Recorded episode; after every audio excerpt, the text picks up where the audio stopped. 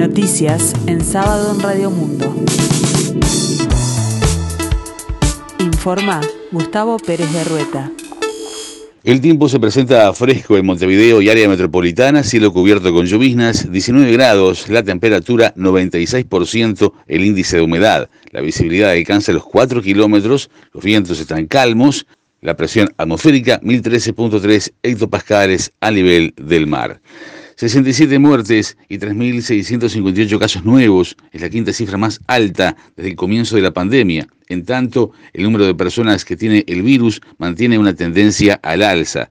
El Sistema Nacional de Emergencias informó que este viernes se diagnosticaron 3.658 casos nuevos de COVID y se realizaron 14.281 análisis, con lo cual la tasa de positividad fue de 25.6%. Es la quinta cifra más alta desde el comienzo de la pandemia. Todos los departamentos presentaron nuevos diagnósticos, 1.675 son de Montevideo, 592 de Canelones y así cifras descendientes hasta llegar a 35 en Rocha, 31 en 33 y 11 de Flores. Este viernes se confirmaron 67 fallecimientos con diagnóstico de COVID en 10 de los 19 departamentos del país. La edad tenían hasta 106 años. Uruguay acumula 2.227 muertes por la enfermedad.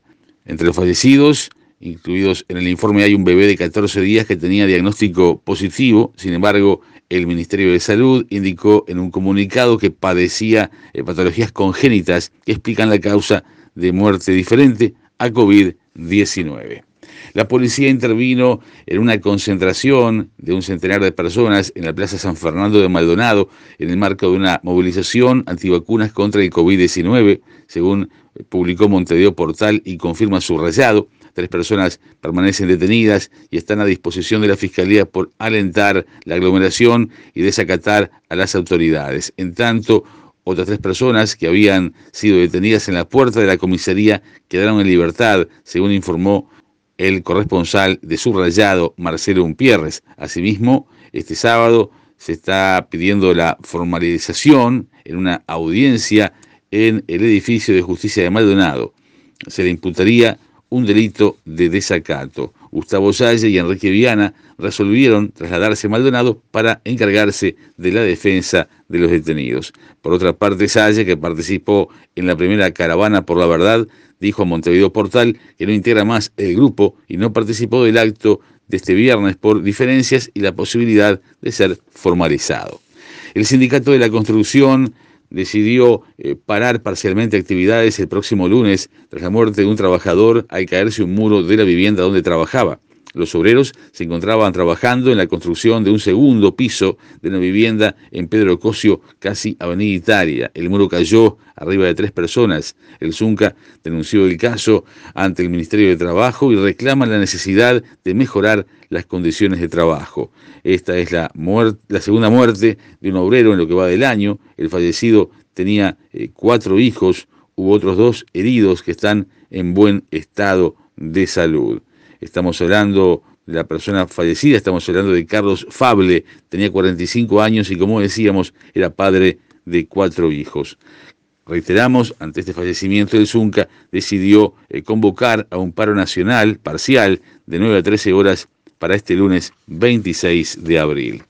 El presidente de la República, Luis Lacalle Pou, designó a la arquitecta Florencia Arbeleche, hermana de la ministra de Economía y Finanzas, Azucena Arbeleche, al frente de la Dirección Nacional de Integración Social y Urbana, una nueva división del Ministerio de Vivienda, Ordenamiento Territorial y Medio Ambiente, que se encargará entre otros temas, de los asentamientos. Según informó Búsqueda, se colocó a una persona de confianza en un área a la que se le asigna mucha importancia. Según entiende Cabildo Abierto, por ejemplo, la decisión de eh, elegir a la hermana de la ministra de Economía y Finanzas, Azucena Arbeleche, tendrá la posibilidad de una mayor posibilidad de fondos para el organismo que se va a dirigir.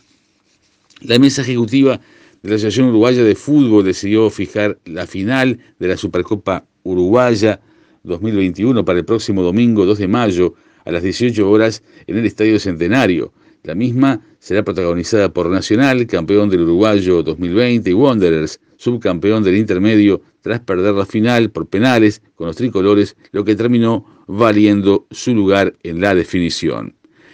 El ex volante húngaro de Peñarol, Christian Vadox, que se desvinculó de la institución hace unas semanas, se convirtió en nuevo refuerzo de Montevideo Wanderers para la próxima temporada. Vadox, tras negociar su salida de los sobrinegros, tuvo varias ofertas en medio de clubes de primera y segunda división, entre estos últimos Atenas de San Carlos, que dirige Diego Forlán, quien fue que le trajo a Uruguay, pero terminó decantándose por los bohemios, con quienes firmó un contrato hasta diciembre de 2021.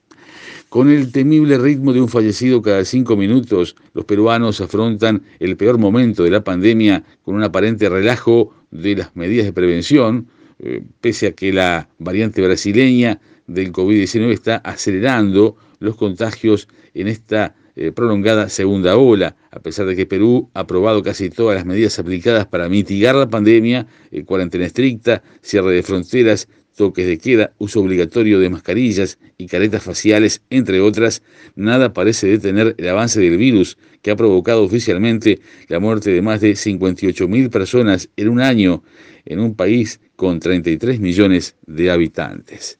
El tiempo continúa eh, fresco aquí en el sur y área metropolitana, cielo cubierto con lloviznas, 19 grados la temperatura, 96% el índice de humedad. Más noticias en sábado en 60 minutos.